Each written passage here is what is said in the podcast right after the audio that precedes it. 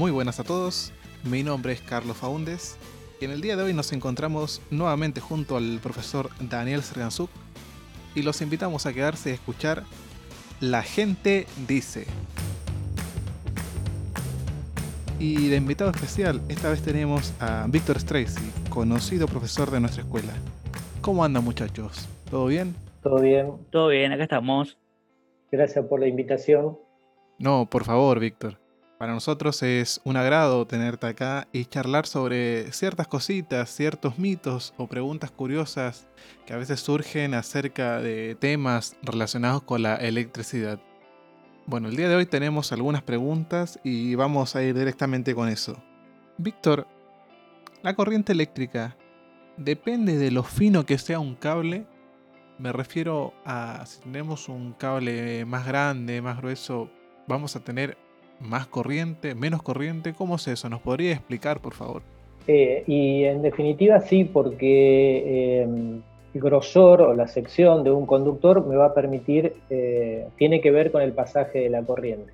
Eh, uno siempre piensa o puede a veces escuchar que te digan un cable más fino, la corriente puede pasar más fácil porque tiene menos resistencia, porque este, la resistencia a un conductor tiene que ver con eh, la sección del mismo. Entonces, este, pero en realidad lo que habría que tener una idea, eh, una semejanza con un cable, eh, con, por ejemplo, un río y la electricidad, que son los electrones que van a moverse por él, como si fuese el agua. Ajá. Entonces, cuanto el agua va a pasar por el río, pero si el río es más angosto, el agua va a pasar con mayor velocidad.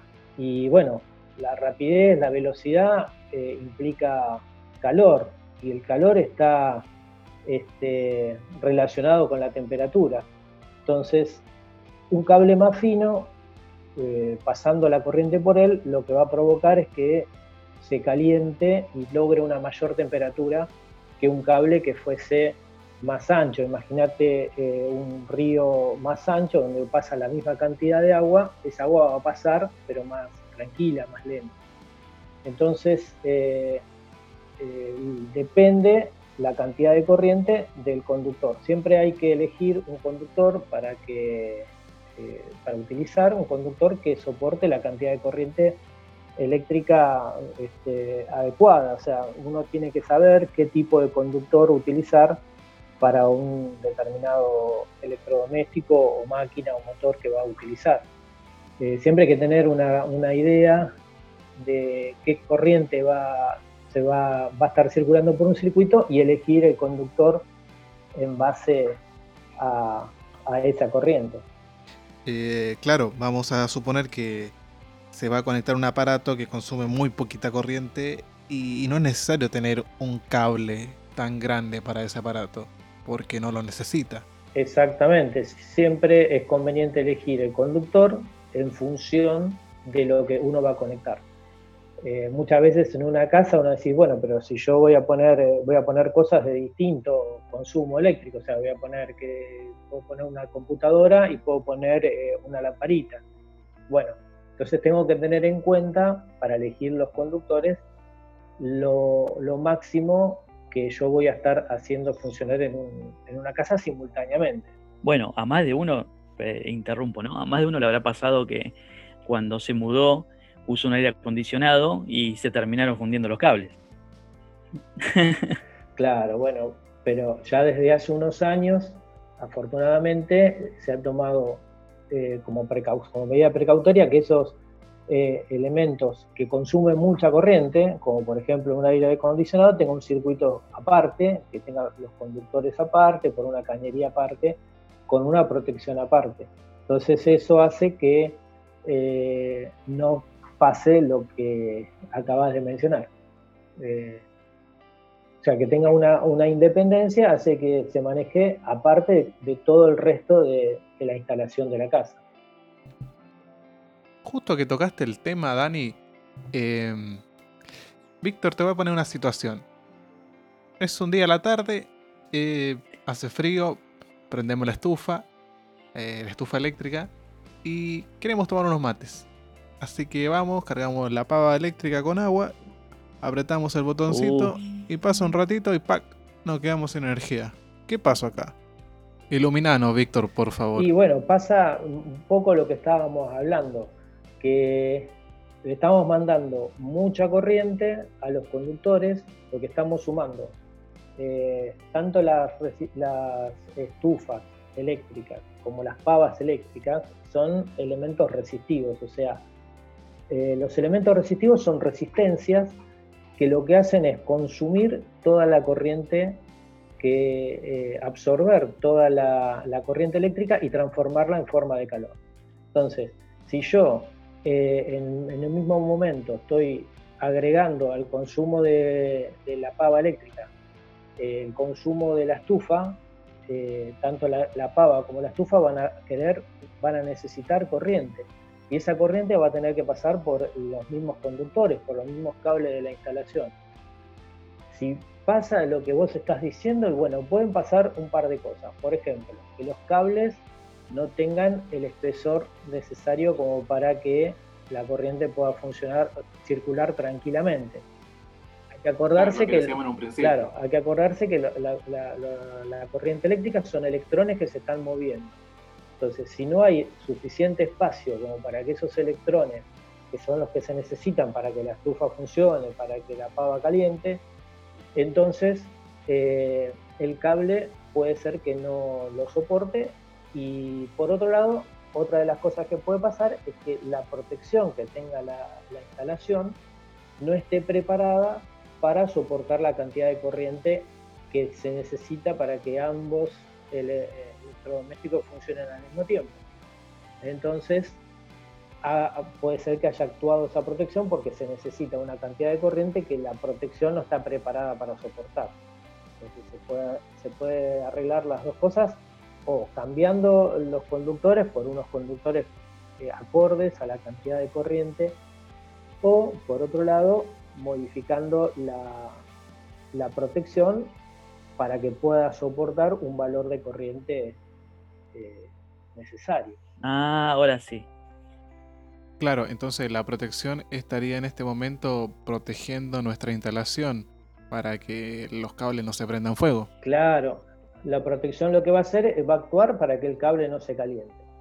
Eh, pero capaz que el cable es, eh, eh, digamos, está, pero el cable puede ser que soporte la cantidad de corriente, pero la protección es una protección baja, entonces actúa antes de que el cable se caliente. En ese caso también es, es un problema para la instalación, porque yo no puedo conectar nada porque la protección detecta un valor de corriente que le genera una este, una falla que en definitiva yo la puedo reemplazar o, digamos solucionar reemplazando esa protección. Muy buenos datos. Pero generalmente, muy buenos datos. generalmente puede pasar que los cables no sean eh, los necesarios para la instalación, que sean más bajos en sección, más pequeños, entonces los cables se calientan enseguida por la corriente que se necesita y la protección actúa por el calentamiento del cable. O sea que no solamente se nos pueden quemar los cables en el caso de que la protección lo deje pasar y sea muy alta, sino que al revés, podemos tener todo bien en la instalación y la protección ser muy baja y por lo tanto saltar. Claro, por eso tiene que estar eh, planificado, la instalación tiene que estar eh, planificada de acuerdo a los consumos se hace un cálculo que se llama demanda máxima simultánea, hace una, una, consideración teórica que si tuviera todo lo que yo tengo en mi casa conectado simultáneamente. Entonces calculo las protecciones en base a ese valor. Entonces, si yo tengo ese valor eh, determinado, puedo saber que cuando la protección no va a actuar, cuando verdaderamente haya una falla y puedo tener funcionando los elementos al mismo tiempo. Siempre hay que tener en cuenta que estufas eléctricas, eh, pavas eléctricas que hoy en día se usan mucho, los hornos eléctricos, todo aquello, las planchas, todo aquello que usa resistencia como consumo es lo demás consumo de corriente eléctrica. Claro, entonces ahí habría que tener eh, ojo para, para no conectar todo si tu instalación no está preparada. Y te, lo va a decir, eh, el, si conectas todo y te salta, te va a decir que hay un problema que seguramente tiene que ver con eso. Habrá que hacer un pequeño cálculo. Eh, todos los elementos, todos este, los, electrodomésticos tienen que indicar qué consumo de corriente sería la corriente nominal, ¿no? entonces podría hacer una pequeña cuenta, sumar las corrientes, porque ahí se aplica una de las famosas leyes de Kirchhoff, todas las corrientes se suman. Eh, entonces yo puedo saber que en el tablero va a tener que circular la suma de todas las corrientes. Y ahí puedo tener un, cálculo aproximado de la corriente que va a circular como máximo en un circuito, en, una instalación, sí que tengo todo al mismo tiempo conectado. Claro, claro, sí. Eh, a propósito de, movimiento de carga, de electrones, la electricidad viaja tan rápido como la luz porque es casi instantáneo. Apretás el interruptor y se encienden las lamparitas, es una cosa muy rápida. ¿Es tan rápido? ¿Es así? Mira, la electricidad depende, la velocidad con la cual se mueve va a depender del medio en el cual está viajando. Generalmente en nuestras casas lo hace adentro de, un cable, de los cables.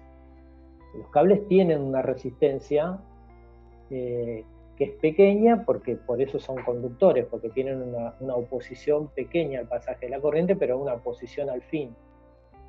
Entonces, eh, no se mueven a la velocidad de la luz, o sea, la, la electricidad no se mueve a la velocidad de la luz. Eh, las ondas electromagnéticas son las que pueden viajar en una velocidad aproximada a la velocidad de la luz. Pero obviamente que el movimiento de los electrones es mucho más lento. La luz no viaja a la velocidad de la luz. Yo creo que todos pensábamos que la electricidad viajaba prácticamente a la velocidad de la luz. Ah, entonces podemos hacer a colación eh, algo parecido, es decir, la electricidad pesa, ya que no viaja a la velocidad de la luz. Ahora, ¿Tiene peso? Pero qué buena pregunta, ¿eh? Claro, sí, porque bueno, eh, y sí, porque la electricidad es eh, movimiento de electrones, está formado por electrones. Los electrones tienen masa, tienen peso. Mirá, mirá, sí, pesa, obviamente. Claro, con una balanza común no lo podemos medir, pero. obviamente, obviamente, no es un, Dame un kilo de electrones, le das la corriente. Este, pero sí, obviamente son valores pequeños, pero obviamente que sí que tiene un peso. No es un cuerpo. Dos cosas nuevas el día de hoy. Sí, dos cosas y, más. Eh, che, Víctor, em, el tema con los aislantes, eh, ¿cómo es? Viste que dicen que la, la, goma y la madera son muy buenos aislantes. ¿Eso es siempre en determinadas condiciones? Contanos un poquito más de eso. Bueno, la goma, la madera son buenos aislantes, obviamente, pero son los que se utilizan para prevenir accidentes. Pero a veces pueden no, lograr ese cometido porque tienen a veces en su composición ciertos aditivos que, se los dan los fabricantes para darle mayor resistencia o, mayor durabilidad. ¿no? Por ejemplo, cuando se construyen los zapatos o los guantes, que son muy usados para trabajar sobre todo con altos niveles de tensión. Esos aditivos a veces impiden que, este, que se cumplan todas las condiciones de, protección que debería tener la goma o, la madera. Entonces, pero obviamente que son buenos materiales aislantes, muy buenos, sumado a la cerámica o al vidrio, este, son materiales muy buenos como aislantes. Entonces la fotocopia de la escuela de aquella vez que leí tenía razón. Sigue estando vigente. Seguro, seguro. Lo, que pasa es que a veces capaz que no te hace tanta explicación la fotocopia, pero sí te la va a dar seguramente el profesor. El profesor te va a explicar cómo corresponde, que como todo elemento eh, hay que tener, eh, así como hay ropa trucha, como hay zapatos truchos, bueno, hay elementos de seguridad que también no cumplen muchos con las condiciones que, aunque en el tiempo, en los últimos tiempos, se ha tomado mucha, eh, mucho recaudo en ese sentido. los elementos de seguridad hoy en día tienen una gran una, gran capacidad de, digamos, de, seguridad. Se, ha trabajado mucho en los últimos años eh, en este tema, en las empresas en general, porque obviamente eh, un trabajo seguro cuida vidas, protege vidas. Así es. Nada más importante. Bueno gente, se nos pasó el tiempo volando. Eh, los dejamos invitados a seguir escuchándonos en el próximo episodio. Muchas gracias.